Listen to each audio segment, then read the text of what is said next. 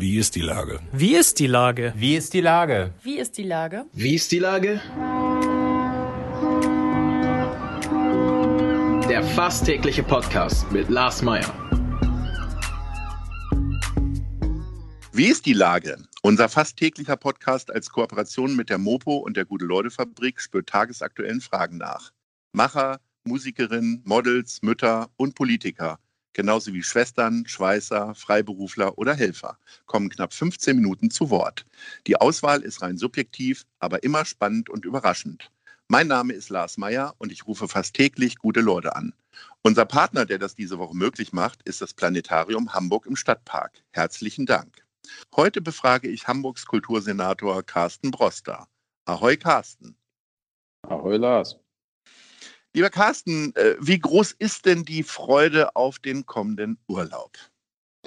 Ach, ich glaube, wir alle sehen uns gerade ein bisschen danach, auch mal ein paar Tage durchzuatmen. Mir geht das ganz genauso, einfach mal sagen, irgendwo in der Landschaft rumzusitzen, ein Buch zu lesen und nicht die ganze Zeit in Zoom-Meetings zu hängen, ist eine ganz verheißungsvolle Perspektive. Ja, ich habe mal in meiner Lieblingszitatensammlung nachgeschaut und mir drei Sachen rausgesucht.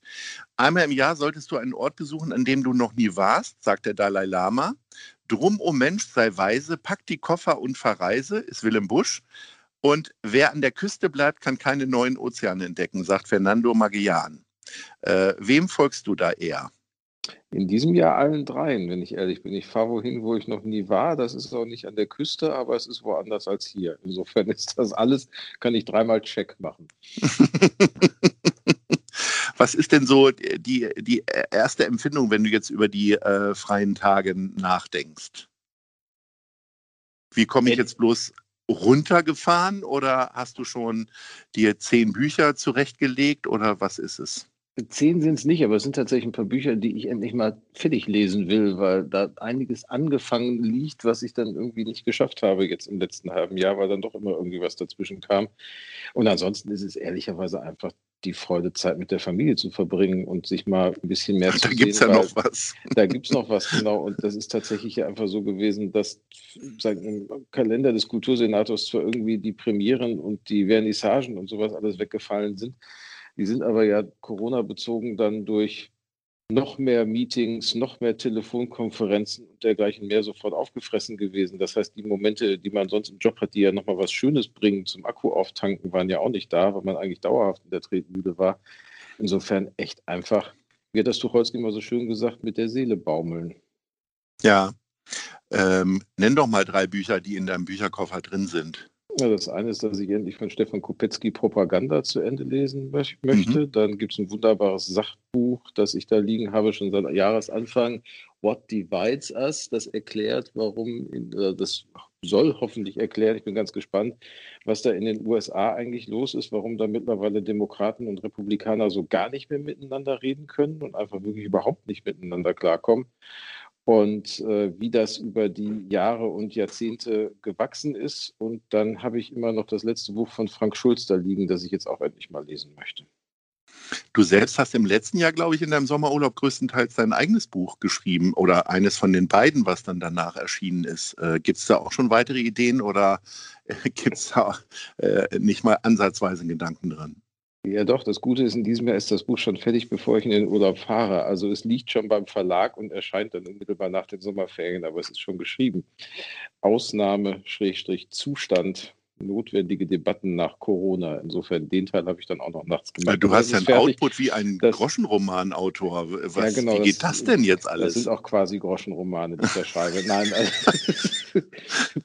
bloß mit mehr Fremdwörtern. Nein, das ist tatsächlich habe ich schon das Bedürfnis verspürt, also die, diese, diese Behauptung von allen, wir haben durch Corona so wahnsinnig viele grundsätzliche Debatten zu führen in unserer Gesellschaft. Das war ja eine Zeit lang gerade während des Lockdowns etwas, was einem ziemlich regelmäßig begegnet ist. Und ich hatte schon von Anfang an die Sorge, dass in dem Moment, in dem es wieder losgeht, wir alle miteinander die Fragen, von denen wir da gesagt haben, die müssen wir aber jetzt alle unbedingt mal klären, sofort wieder beiseite räumen und wir uns nur noch operativ damit beschäftigen, wie wir eigentlich wieder hochfahren können. Und mir war es ganz wichtig, diese Fragen mal festzuhalten und die auch zu sichern, weil ich glaube, dass die Diskussionen echt notwendig sind. Also wie ist das mit der Verletzlichkeit, die wir erleben mussten? Was heißt eigentlich Solidarität echt, wenn wir das ernst meinen? Was heißt auch das Verhältnis von Staat und Markt und Gesellschaft? Wie gehen wir mit internationaler Zusammenarbeit um? Also all diese Fragen wirklich mal auf den Punkt zu bringen und zu sagen, da haben wir jetzt als Gesellschaft in den nächsten Jahren was miteinander zu klären und das sollten wir auch nicht verdaddeln, nur weil wir jetzt wieder anfangen können, in sowas wie eine neue Normalität zurückzukehren und in Urlaub zu fahren. Aber geschrieben habe ich diesmal vorher. Aber sag mal, äh, man hat einen Eindruck, dass äh, äh, du als einer von einem guten Dutzend Senatsrepräsentanten mit am atemlosesten unterwegs warst, mit ständig hochgekrempelten Ärmeln, um mal bei so einem Bild zu bleiben. Und dann hast du nachts noch ein Buch geschrieben oder wie hast mhm. du das hingekriegt? Mhm. Mhm. Ich mhm. brauche nicht so viel Schlaf. Okay, und wie schnell schreibt sich dann sowas am Ende? Also ich habe neulich mit einer Romanautorin gesprochen, sie meinte, die würde so 50 Seiten in der Woche schaffen. Äh, du musst, bist ja doch ein bisschen faktenbasierter, nehme ich an.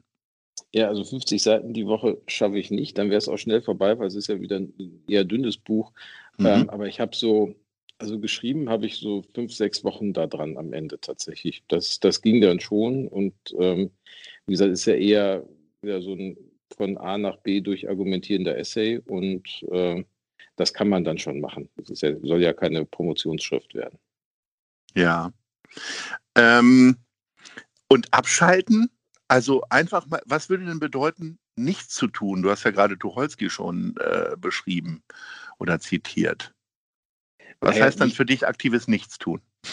Aktives Nichtstun heißt Kopfhörer auf, gute Musik hören und in die Landschaft gucken. Okay. Äh, dann wechseln wir jetzt mal die äh, Disziplin. Äh, so, so, ein Urlaubssong, also mein Lieblingssommersong ist Sommerpalm Sonnenschein von den Ärzten. Wie ist Ach es du meine Güte. Womit hast du es denn? Sommerpalmen Sonnenschein von den Ärzten. Nee, damit habe ich es nicht so. Ich bin ja Gottes Willen, also ich weiß gar nicht, mich wird auf jeden Fall gibt eine wunderbare Live-Platte von den Teskey Brothers, die, sich, die mich diesmal im Sommer äh, sagen ordentlich begleiten wird. Auf jeden Fall eine echt schöne klassische Soul-Platte, die viel Spaß macht. Und ansonsten höre ich momentan Jason Isbells neue rauf und runter Reunion. Die ist aber so gar nicht sommerlich, aber einfach wunderschön. Ich glaube, die hast du sogar im letzten Podcast-Gespräch schon mal. Äh, da war es, glaube ich, die letzte Jason Isbell. Aber ich unterstütze sie über. Also, das ist tatsächlich für mich der Songwriter unserer Zeit momentan. Der ist schon richtig großartig. Ja. Aber jetzt kommt bald die neue Jayhawks. Die machen eigentlich immer sehr schön sommerliche Musik. Okay. Und ähm, Jetzt hast du quasi zwei, drei Wochen komplett dein Handy aus oder gibt es dann so eine Art Not, Code, äh, wo du dann, wo auch immer du bist, äh, einen Anruf kriegst von deinem Referenten oder wie auch immer das Thalia brennt oder was auch immer? Oder wie, wie kann man sich das, also richtig ausschalten kann doch kein Senator, oder? Nee, also erreichbar muss man sein und erreichbar bin ich auch. Also insofern, das ist, und da wir dieses Jahr ja auch alle in Deutschland Urlaub machen, sind wir dann sogar alle sogar richtig gut erreichbar. Wir hatten mal, also wir haben ein Haus, so meine Schwiegermutter hat ein Haus in Schweden, das liegt erfreulicherweise in so einem Funkloch. Ähm, da kann man dann tatsächlich de facto abschalten, wenn man wirklich nicht erreichbar ist. Aber ich fürchte, da unten am Bodensee, wo wir dieses Jahr sind, sind die Handynetze gut.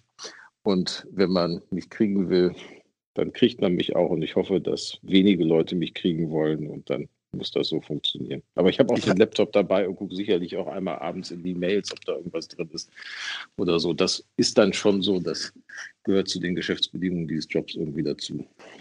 Ich habe einen Klienten, der äh, lässt tatsächlich sein Handy zu Hause und fährt dann einfach weg, was ich fast erstaunlich finde. Äh, wenn man tatsächlich so begehrt ist und äh, tatsächlich auch immer wieder kreativ irgendwie arbeitet. Ja, das könntest, was wäre denn so die längste Zeit, wo du jetzt ohne Handy sein könntest? Ach, ohne Handy sein kann ich total prima. Ich halte das halt für politisch nicht besonders klug. Ich habe immer von meinen eigenen, von meinen Augen das Schicksal eines Büroleiters, eines Spitzenpolitikers vor etlichen Jahren, der in Thailand unterwegs war, im Dschungel und tatsächlich sein Handy nicht dabei hatte und deswegen zweieinhalb Wochen lang nicht mitgekriegt hat, dass sein Chef in Deutschland zurückgetreten war und das erst mitkriegte, als er eine Zeitung am Flughafen auf dem Weg zurück nach Deutschland kaufte. Und das ist so etwas, das hat mir gezeigt, vielleicht ist das nicht so klug, sich auszuschalten, weil manchmal ja auch ganz wichtig ist, dass man die Dinge mitkriegt. Und der Punkt ist, mich stört das nicht. Also ich kann gut abschalten und habe kein, also mich reißt es nicht raus, wenn ich irgendwie am Tag mal telefoniere oder wenn ich mir die Nachrichten angucke. Das ist jetzt nichts, was mir sofort schlechte Laune macht und was dazu führt, dass ich mich den Rest des Tages nicht mehr erholen kann. Das kriege ich schon ganz gut hin. Und da würde ich eher nervös werden, wenn ich die Sorge hätte, da passiert gerade was und ich weiß nicht, was es ist. Insofern beruhigt mich das eher, ab und zu mal kurz drauf zu gucken oder das einmal abends zu machen und es dann auch wieder sein zu lassen. Und darf man sich den äh, Kultursenator dann auch in kurzen Hosen und Sandalen vorstellen? Weil ich meine, du, deine Arbeitskleidung ist ja Anzug und meistens dann offenes Hemd, alles immer sehr korrekt. Äh, Gibt es dann so eine typische Urlaubskluft? Hawaii-Hemd? Also, oder also so. Hawaii-Hemd ist es jetzt weniger, aber mit, mit kurzer Hose und Sandalen kann man mich auch am Wochenende im Supermarkt hier in Hamburg treffen. Das ist jetzt nichts, was sich auf den Urlaub beschränkt. Insofern, okay. Das geht schon auch so, ja klar. Gibt es denn etwas, also gut, Buchlesen gehe ich davon aus, machst du häufiger, aber was so vor allen Dingen im, im Urlaub passiert, jetzt ungeachtet von den intensivierten Sozialkontakten mit deinen Familienmitgliedern, äh, wo du, also keine Ahnung, Minigolf oder irgendwie sowas, wo du sagst, das ist dann für mich auch Teil eines Urlaubs, so eine Art Routine? Nee, Routine eigentlich nicht, da wir sagen, kein festes Urlaubsziel haben, sondern eigentlich jedes Jahr woanders hinfahren, gibt es insofern auch keine Routine. Normalerweise gehört dann schon dazu, sich die Gegend ein bisschen anzugucken, in der man dann ist, wenn man ja auch versucht, jedes Jahr woanders zu sein. Und das ist dann wieder erschreckend nah an dem, was man so als Kultursenator auch macht. Also mich treibt es dann durchaus auch im Urlaub mal in so ein Museum, ne? so ganz furchtbare Art und Weise. Aber besonders gerne mache ich dann einfach in eine fremde Stadt fahren oder in einen fremden Ort und ohne Stadtplan einfach losrennen und gucken, dass man sich so eine Stadt und so einen Ort erläuft. Das finde ich irgendwie total spannend. Also das eben nicht mit diesem Vollständigkeitswahn, den manche Touristen so haben, sondern man steigt einfach irgendwo aus und läuft los und erläuft sich die Atmosphäre eines Ortes. Das finde ich einfach total angenehm und das mache ich sehr gerne im Urlaub, gerade wenn man an unterschiedlichen Orten ist. Was wäre denn dein, für viele Leute, die jetzt zu Hause bleiben, was wäre denn dein Tipp, äh, hier in Hamburg zu machen? Mal alles, jetzt nennen keine Kulturstätten, sondern wo du sagst, da kann ich entspannen. Keine Ahnung, irgendein Ort oder eine Parkbank, wie auch immer. Der Kultursenator soll keine Kulturstätte nennen, wenn er einen Entspannungstipp geben soll. Das ist ja fast schon rufschädigend. Also ähm, mich entspannt wahnsinnig an der Elbe lang zu laufen und aufs Wasser zu gucken und gegenüber diese großen Containerterminals. Ich finde, das hat eine unfassbare Mischung aus einerseits Naturromantik und trotzdem sozusagen industrieller Roughheit, die ich total klasse finde. Jetzt ist das das letzte äh, Interview vor deinem Urlaub. Trotzdem wollen wir schon mal einen kleinen Ausblick wagen. Gibt es denn eine gewisse Vorfreude auf all die Premieren und die startenden äh, Kulturinstitutionen? Und äh, welche drei Highlights möchtest du unseren Hörern da nennen? Also ich freue mich total tatsächlich. Ich war ja letzte Woche in der ersten Theaterpremiere seit gefühlt einer Ewigkeit. De facto waren es etwas mehr als drei Monate, sagen im Schmitz Tivoli bei Paradiso. Und da merkte man schon allen an und auch mir, ich habe mir selber auch angemerkt, wie sehr man sich einfach darauf freut, wieder in einem Saal zu sitzen und zu sehen, dass auf einer Bühne was passiert. Das ist schon ganz, ganz toll. Und ich kann ehrlicherweise also wenn ich Highlights herausgreifen muss, ich bin wahnsinnig gespannt, was äh, Karen Bayer aus dem Reinhard Götz macht. Das wird sicherlich sozusagen ein harter Stoff werden, aber ich bin sehr gespannt, was daraus wird. Und ansonsten freue ich mich einfach wahnsinnig darauf zu sehen, welche kreative Spannung auch einfach der, die Tatsache auslöst, dass so viele klassische Routinen, die man hat, nicht funktionieren. Also ich meine, die Oper wollte starten mit Boris, God Boris Godunov, einem großen Stück mit Chor und allem drum und dran. Das geht jetzt nicht. Und jetzt probieren sie mit kleiner Besetzung sozusagen ein eher auf Liedern basiertes Programm, äh, das Frank Kastorf macht. Ich bin mal ganz gespannt, einfach was daraus wird, weil ich glaube, wir werden viele Dinge erleben, die fernab jeglicher Routine sind. Und das können total spannende Zeiten werden.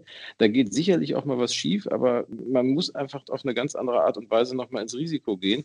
Und da freue ich mich einfach wahnsinnig drauf zu sehen, dass da wieder was losgeht. Und dann hoffe ich natürlich, wie alle anderen auch, dass wir irgendwie feststellen, dass die zweite Welle ausbleibt und dass wir dann langsam weiter die nächsten Schritte in Richtung Normalität gehen.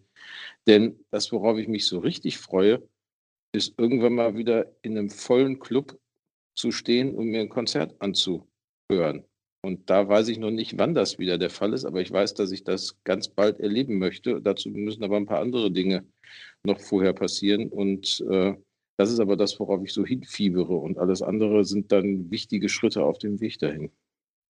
Wir fiebern natürlich alle mit dir mit. Jetzt äh, wünschen wir dir einen großartigen Urlaub, beste Erholung und dass du voller Energie und Kraft äh, wiederkommst. Und ich sage munter bleiben und Ahoi. Ahoi. Munter bleibe ich auf jeden Fall. Tschüss. Tschüss.